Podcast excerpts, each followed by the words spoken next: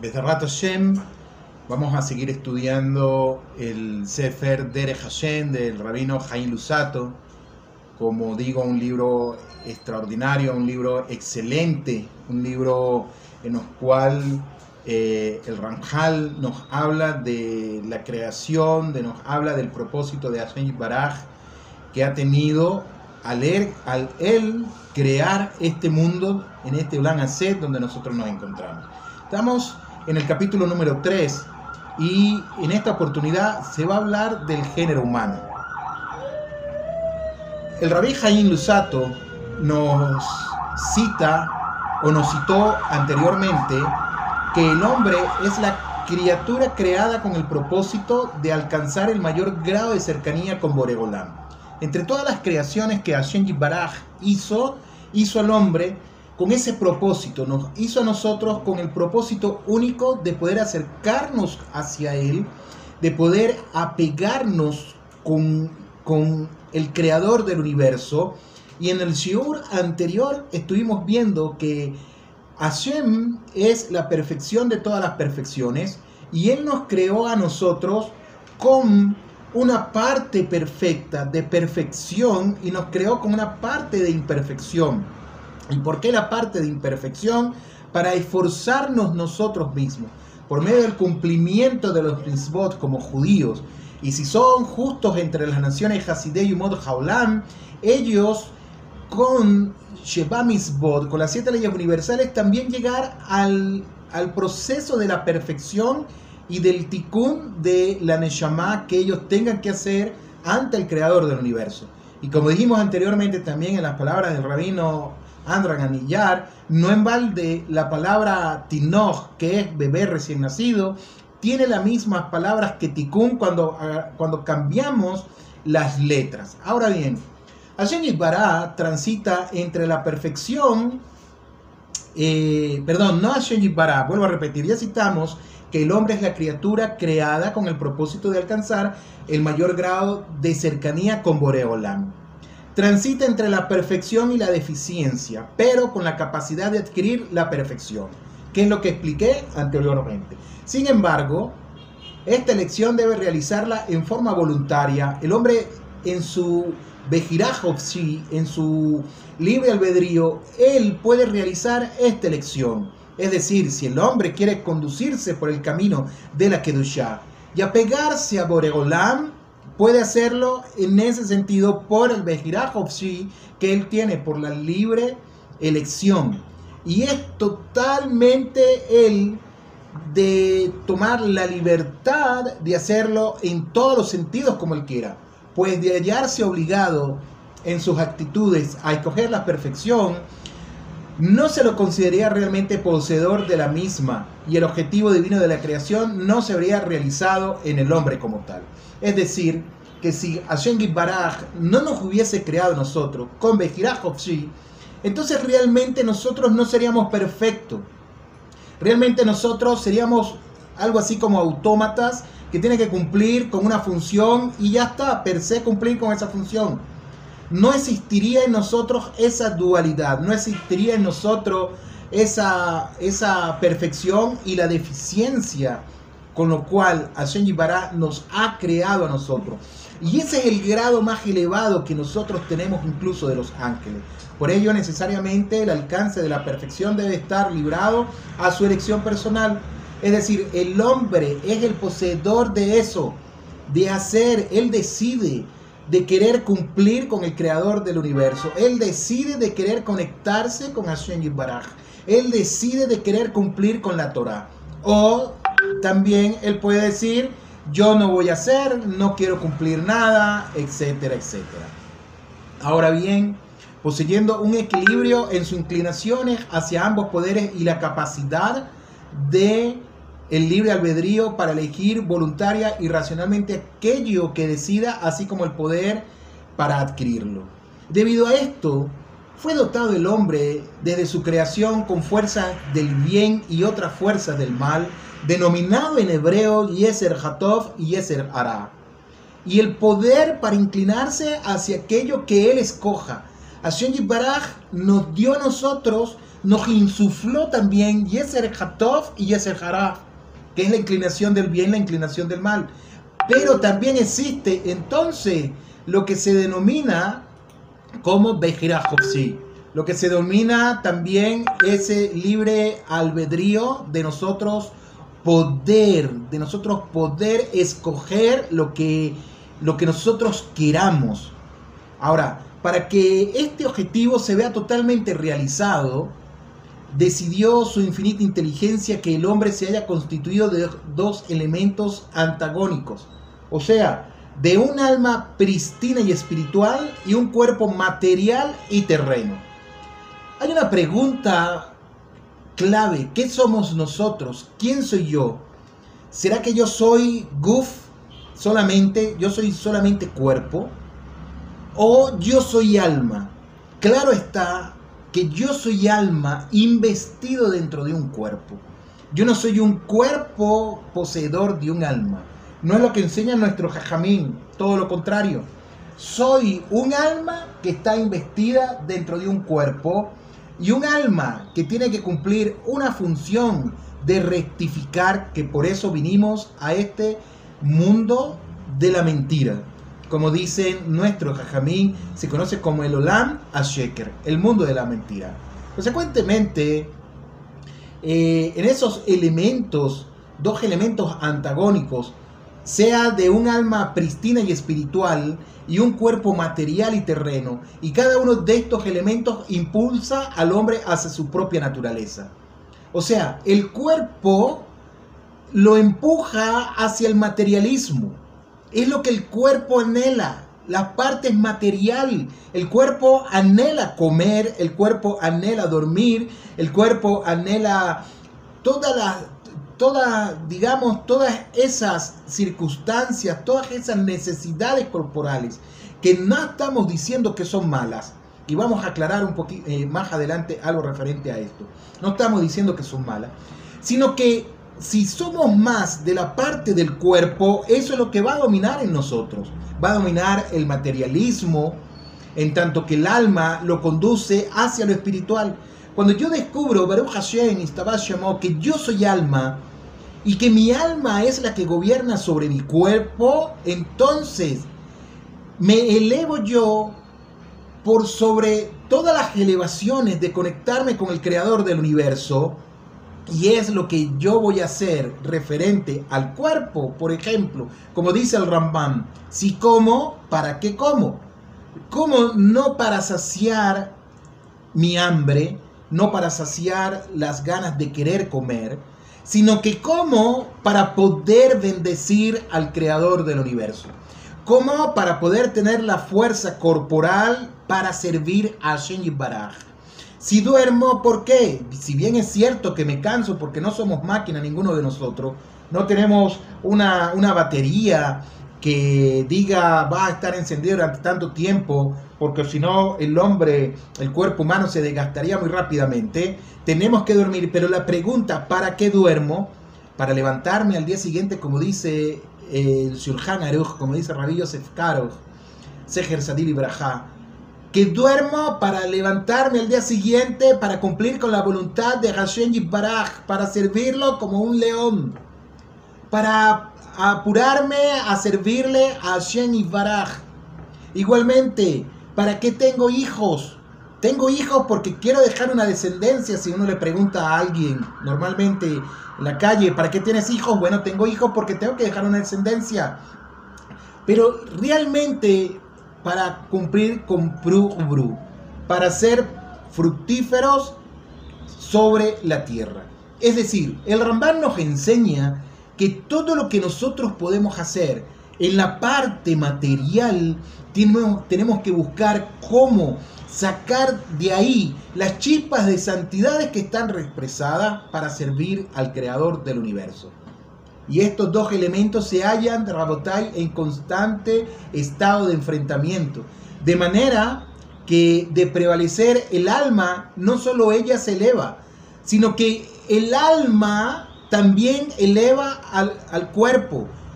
lo hace con ella y dicha persona está destinada entonces a alcanzar la perfección. Lo contrario no sirve. Si es el cuerpo que desea elevarse sobre el alma, el cuerpo no tiene la fuerza para elevar al cuerpo. No lo tiene ningún sentido. Pero si el hombre permite que la materia lo supere, se degradará su cuerpo denigrando el alma junto con él, por lo que dicha persona será considerada un ser indigno de la perfección y divorciado de la divinidad Shalom. Entonces nosotros podemos ver que cada uno de nosotros podemos ser, somos, no podemos, somos almas que nos elevamos también con nuestro cuerpo. No necesitamos de meditaciones trascendentales como hacen algunas otras religiones, que necesitan concentrarse, que necesitan tener un mantra, un tantra, no sé cómo ustedes quieran llamarlo, que necesitan ir a, ciertos sitios para poder ellos elevarse espiritualmente sobre la materia y hacen toda clase de fórmulas. Eh, no sé, digamos mágica, la verdad es que no sé qué nombre darle. Nosotros como judíos y los Hasidei Yumot conectarnos con Hashem Yibara, con la esencia del alma que Él nos ha dado en este Olam hace cumplir con su misbod, dar, alimentar la Neshama, porque yo soy Neshama, yo soy alma, no soy cuerpo, mi alma entonces eleva mi cuerpo, pero no mi cuerpo a mi alma. No es así como nos enseña el libro de Hashem del rabino Haim Lusato. Con su permiso.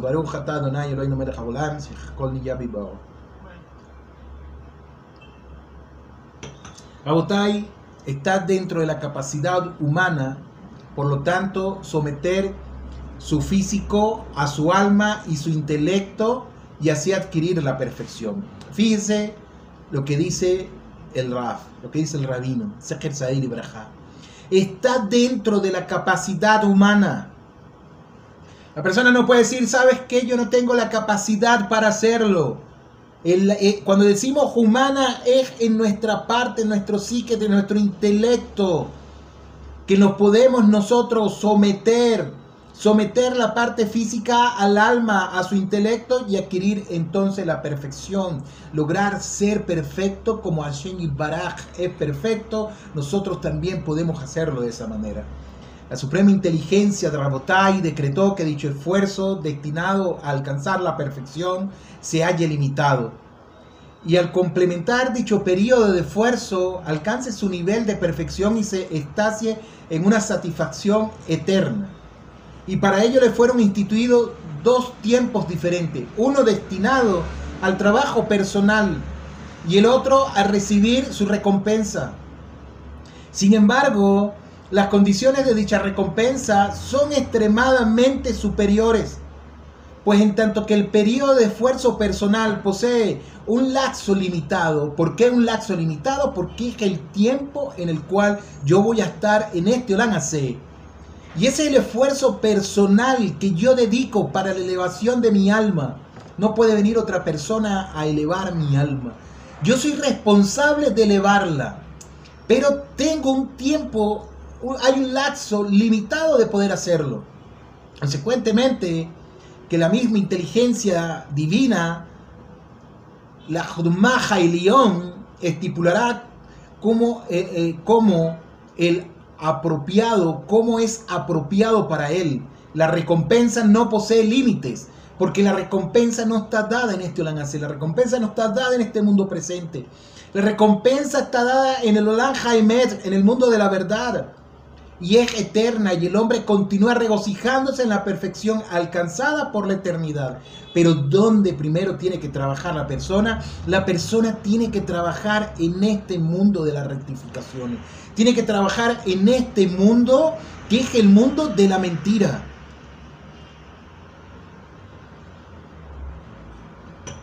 Podemos decir, un ejemplo, ¿para qué estoy tomando un delicioso café preparado por mi linda esposa. Y sí, puedo decir, porque quiero beber café, quiero tomar café, quiero sentir la sensación del café en mi paladar. No estamos diciendo que sea malo. Pero lo principal, nosotros como Yehudín, ¿cuál es? Antes de beber, bendecir al creador del universo. Es decir, levantar la sustancia, levantar esa parte, digamos, la física que está imbuida en este Kelí y que entra dentro de mí, levantarla a niveles espirituales. Sacar las chispas de Kedushá que se encuentran represadas en este lugar. Entonces, sigue diciendo el Dere Hashem, siendo que estos dos periodos, el de preparación que tenemos y el de recompensa, son diferentes. Es también apropiado que el medio ambiente y las experiencias de ambos sean totalmente distintas. Pues el periodo que conduce hacia la perfección debe reunir los elementos necesarios que faciliten dicho esfuerzo. ¿Qué significa esto que estamos hablando? Esto significa que imperiosamente debe existir el antagonismo entre el cuerpo y el espíritu que mencionamos anteriormente, sin que exista nada que pueda impedir a la materia prevalecer en este enfrentamiento. Como tampoco debe hallarse nada que impida al intelecto superar al físico y gobernarlo en la medida adecuada. Tampoco debe existir nada que le otorgue al cuerpo al intelecto la posibilidad de superarse por sobre la medida apropiada, Rabotai. Y aunque aparentemente nos explica el Rabbi Jaim Lusato, Seher Sadil y sería esto un elemento positivo, la mayor capacidad del intelecto, pero según la intención original, y el propósito en la creación del hombre, el propósito del cual Hashem nos creó a cada uno de nosotros, es que el logro de la perfección por medio de su esfuerzo no es en absoluto positivo. ¿Qué quiere decir todo esto? Nuestro querido rabino nos sigue explicando que durante el periodo de recompensa sin embargo, exactamente lo opuesto será lo apropiado, pues el prevalecimiento del físico durante ese lapso solo conllevaría oscuridad e impediría que el alma se apegue a Boregolán. Por ello lo apropiado, ¿qué sería? Es que entonces solo gobierne el espíritu y la materia se someta a él totalmente de manera que no lo obstaculice en absoluto. Enseña nuestro Jajamín en el Shulchan Aruch. Rabbi Yosef Karov nos enseña que a qué hora uno debe de pararse para rezar, para recitar la Shema. ¿A qué hora? Y Jajamín nos dicen que debemos de ser batiquín que antes de que salga el sol. Hay una hora estipulada. Pero realmente, ¿a quién no le gusta dormir? ¿A quién no le gusta estar durmiendo? ¿A quién le gusta levantarse temprano? Y ahí es lo que dice el Shulchan Aruch, que nosotros tenemos que ser como el león para nuestro Abodah Que tengamos ese ímpetu, que tengamos esa fuerza, ese cabanal lef, esa intención del corazón para servir a Hashem Baraj y aquí es lo que nos dice Rabbi Jaim Lusato Sejer Sadil y que lo apropiado es que entonces solo gobierne el espíritu y la materia se someta a él totalmente de manera que no lo obstaculice en lo absoluto. Saber doblegar, saber doblegar la parte material en el Abodah Hashem. Y por esta misma razón Hashem Yitbará creó dos mundos. Este mundo, el Olan Azeh y el Olan Abba. Este mundo con la naturaleza y las leyes que lo rigen necesarias para, para el periodo de preparación del hombre. Este mundo que está constituido por leyes alto, bajo, profundidad, anchura, etcétera, la ley de atracción, etcétera, etcétera, muchas leyes que gobiernan a este mundo. ¿Y por qué lo creó? Porque es el mundo, el mundo de la preparación, preparar mi neshama ¿Qué estoy haciendo? Tenemos que preguntarnos cada uno de nosotros como judíos. ¿Qué estamos haciendo nosotros para recibir la recompensa en el Olan Abba? ¿Estoy invirtiendo bien mi tiempo? ¿Estoy, ¿Estoy haciendo lo que tengo que hacer como Yehudí? Y el mundo venidero, con su propio lugar y sus propias reglas también. Hay personas que se preguntan, o personas que, me han preguntado, ¿existe realmente Olan Abba? ¿Existe el mundo, el mundo venidero? Hay personas que dicen, yo no creo en eso porque nadie ha estado en ese mundo. La verdad no la tiene absolutamente nadie. Que nos ha dado una Torah de verdad, una Torah Minashamayim, una Torah Emet que nos dice cómo son las cosas. Nos dio una Torah revelada, nos dio una Torah oculta, Hashem, que nos muestra a nosotros las realidades de los mundos que Hashem Ibara creó. Y como dije en el siur anterior, nosotros no necesitamos de pruebas físicas, no necesitamos de pruebas metafísicas, no necesitamos de pruebas arqueológicas, no necesitamos de pruebas históricas en ese sentido para creer en Hashem, para creer que Él hizo un mundo superior e hizo un mundo inferior y que cada uno de ellos tiene sus propias reglas, se rigen por sus propias reglas. Dijimos en el siglo anterior, si la persona no comprende esto, Rabotai, es porque simplemente la persona está desconectada de la fuente primigenia, que es la Kedushá, que es Hashem Rabotai, existe otra cosa que es necesario saber también. El ser humano originalmente no era como podemos verlo en la actualidad, pues se alteró radicalmente su constitución y la del mundo a partir del pecado original del hombre. Hubo una transformación, hubo una, eh, un cambio en todos los sentidos. Sin embargo, dicha alteración y sus numerosas implicancias ya serán desarrolladas más adelante desde Rata Shen. Vamos a ver cómo este, esta transgresión cambió toda la esencia del mundo. Por lo tanto, Hablar del hombre y analizar su temática posee un doble aspecto, pues podemos hablar de él y su característica de una perspectiva anterior del pecado y de otra posterior a este, como ya lo aclararemos, Bedrat Hashem. Adán, que es el primer hombre, al ser creado se hallaba en el estado que citamos hasta ahora, o sea, se hallaba constituido de dos elementos antagónicos, cuáles eran el físico y el espiritual como ya lo expresamos. Su medio se hallaba creado en el bien y en el mal. Se hallaba en el Yeser Hará, en el Yeser Hatov y en el Yeser Hará. Y estaba en una situación de equilibrio ante ellos, con la posibilidad de escoger hacia cuál él inclinarse. Es decir, tenía o tenemos Bejirajovsi y hay muchas preguntas. La gente dice, ¿cuándo el hombre entonces tuvo Bejirajov? Sí, ¿cuándo tuvo libre albedrío? Seguramente que fue cuando el hombre comió de, la fruta prohibida.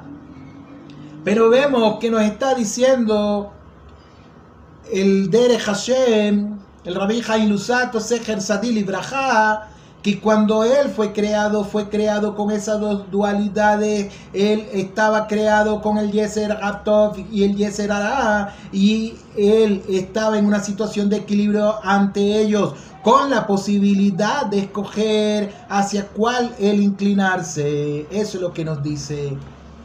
Entonces, la decisión apropiada hubiese sido que escoja el bien, haciendo prevalecer su espíritu haciendo prevalecer su Neshama sobre el Guf, sobre el cuerpo, sobre el intelecto, y el intelecto sobre sus pasiones. Y entonces hubiese alcanzado de inmediato nada más y nada menos en ese momento, antes del pecado en el Gan Eden, hubiese alcanzado inmediato la perfección gozando de ella por la eternidad. Pero no fue así, Rabotai. No fue así. Normalmente pensamos que la Neshama existe solo para dar vida al cuerpo y la habilidad de razonar, y esa es toda su función. Sin embargo, Entre sus funciones se halla asimismo el purificar la materia y elevarla permanentemente hasta que él mismo pueda acompañarla en el placer de la perfección. Y esto hubiese sido logrado por el primer hombre de no haber él cometido la transgresión cuya Neshama hubiese purificado su cuerpo paulatinamente hasta alcanzar la medida de la pureza necesaria para disfrutar del placer eterno. Pero ya sabemos la historia, que al pecar Adán Adrishon, las cosas se alteraron radicalmente. Las deficiencias en la creación original eran las necesarias para que el hombre se halle en la situación de equilibrio que citamos y tenga la posibilidad de alcanzar la perfección con su propio esfuerzo entonces. ¿Quieres perfección ahora? Sí, Nahon, Behemet, Ken, esfuérzate. Ahora esfuérzate tú. Esfuérzate en todo lo que tú quieres. ¿Quieres estudiar Torah? ¿Quieres ser un Talmid Jajam? Ken, esfuérzate. Estudia la Torah. ¿Quieres ser un Hasir? Ken, esfuérzate. ¿Quieres tener la corona de la Torah? Sí, esfuérzate. Todo esforzarnos ahora.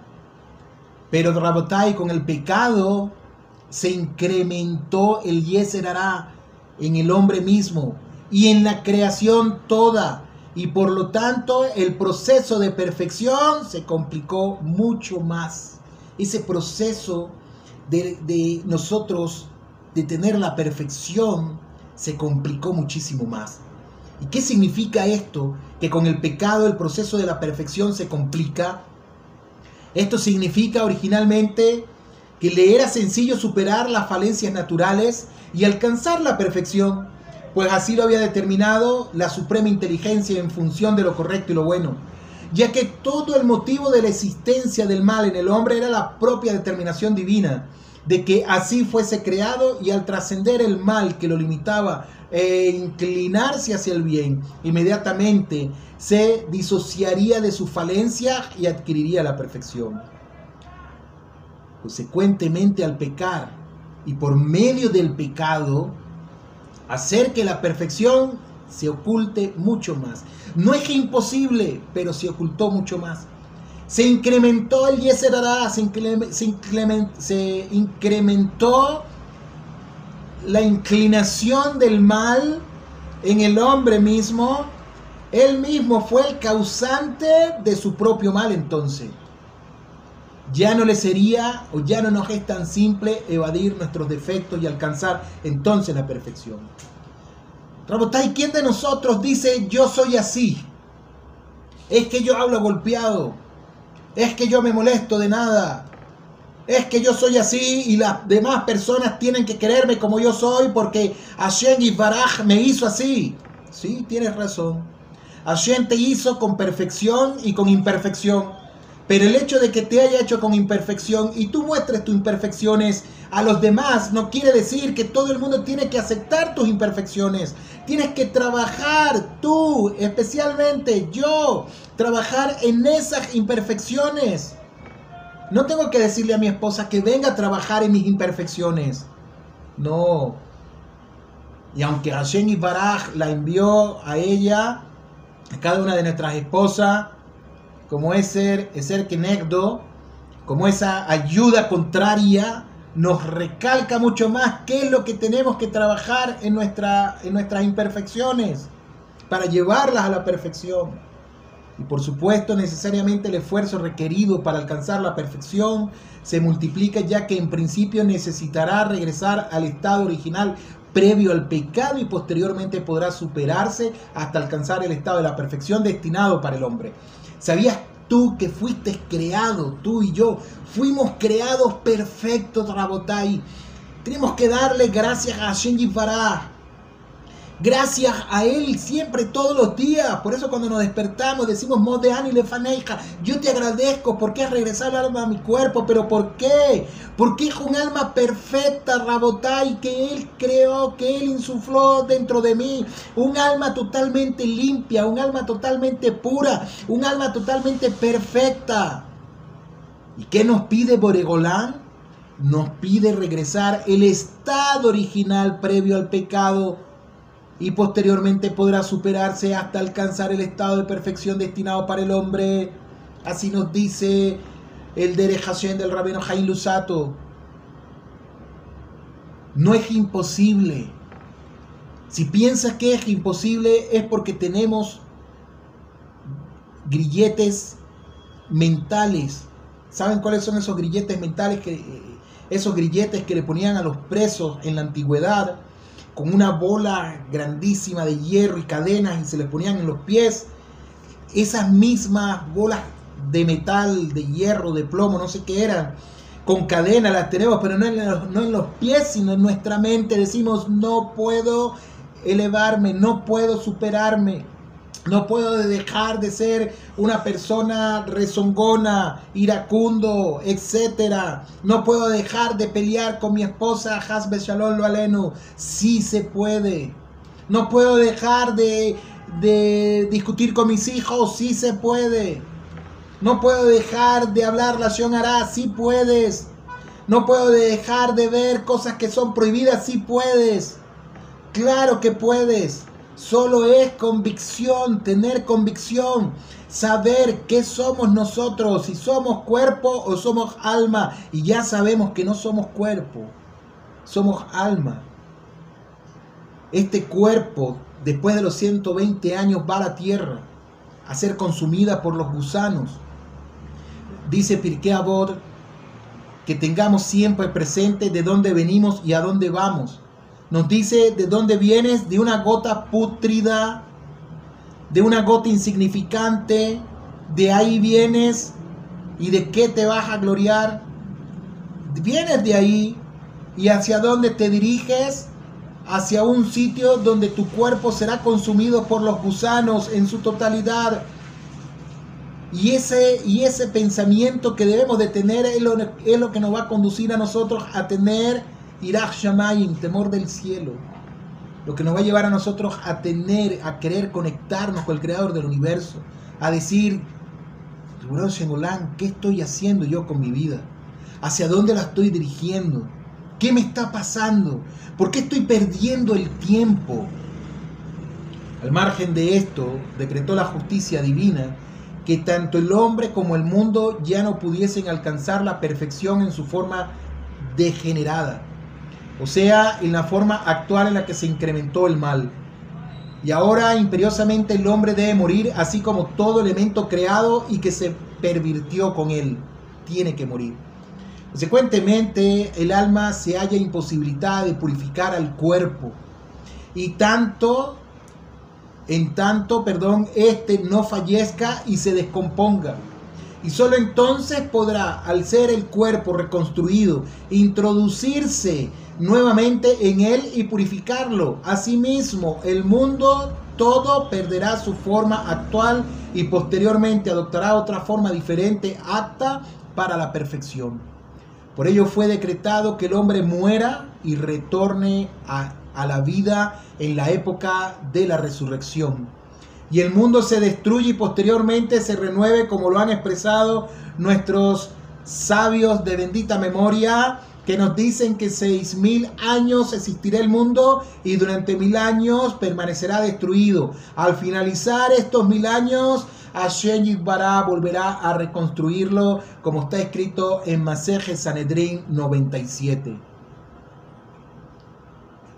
De acuerdo a este principio, la época de recompensa verdadera, aquella que citamos anteriormente, y el lugar de la misma sucederán después de la resurrección en el mundo renovado. Allí el hombre podrá obtener plena satisfacción física y espiritualmente al disponer de un cuerpo purificado por su alma, preparado por ella para disfrutar de dicho bien. Pero ¿dónde se preparó el, el alma? Se preparó en el Olán hace...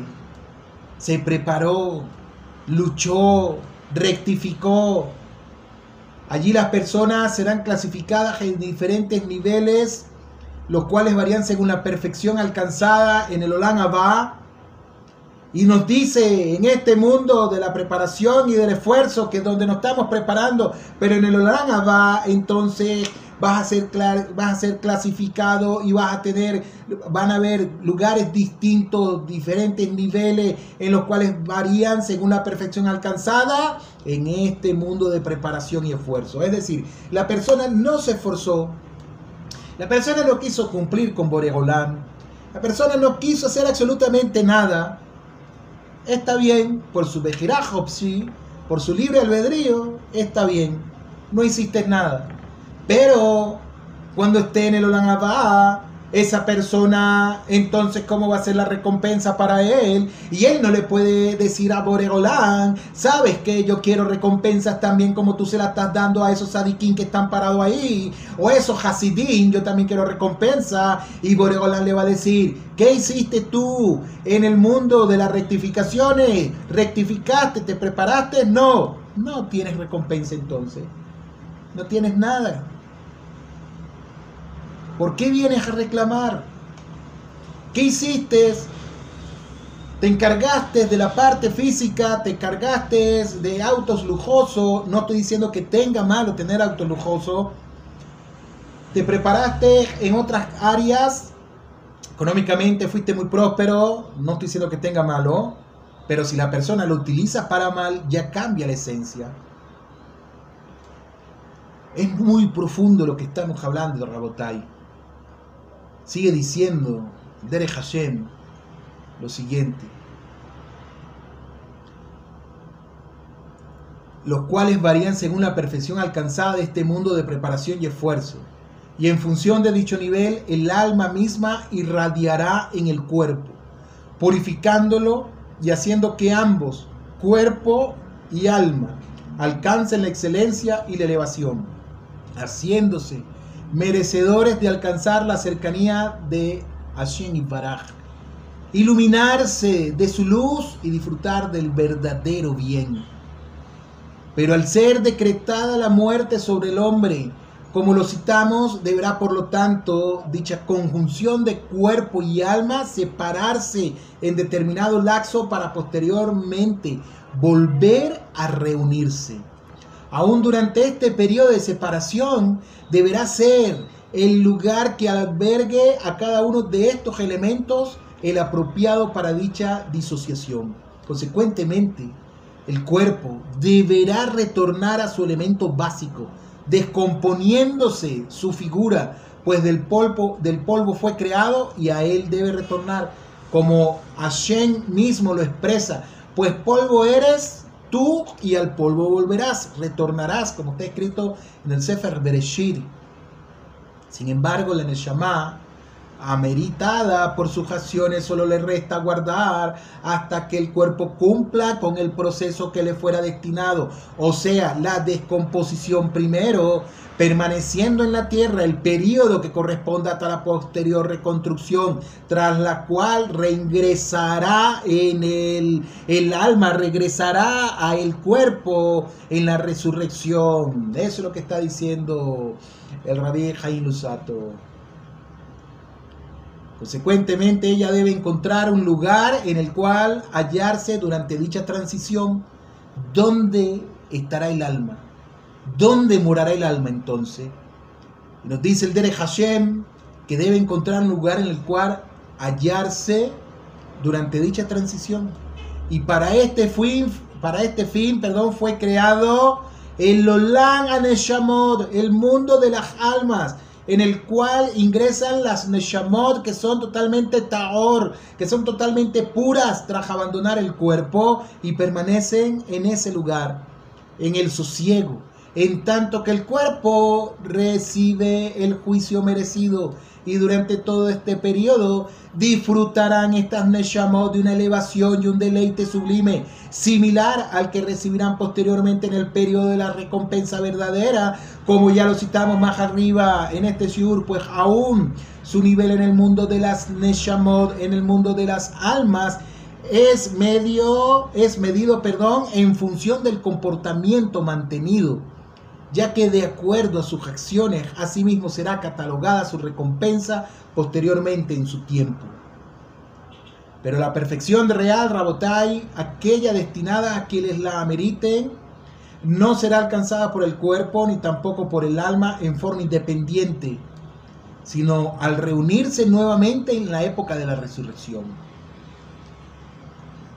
Rabotai, Gamorai, el mundo de las Neshamot que estamos hablando, no solo es el lugar de permanencia de estas durante el periodo de transición hasta la resurrección, cuando venga el Mashiach sino que involucra un gran beneficio para las Neshamot mismas y también para el cuerpo en cuanto a sus necesidades en el tiempo de la resurrección. O sea, Drabotai, que fue decretado sobre el hombre no alcanzar su perfección sino hasta cuándo? Hasta la muerte. Aún si en vida ameritó poseer dicha perfección, pues exclusivamente su paso por este mundo le permitirá adquirirla. Pero como resultado de este decreto, mientras permanezca el alma unida al cuerpo, el cual se haya impregnado de la maldad de este mundo y de la cual no puede desprenderse totalmente, también ella permanecerá en la oscuridad y en las tinieblas, hablando de la Neshama.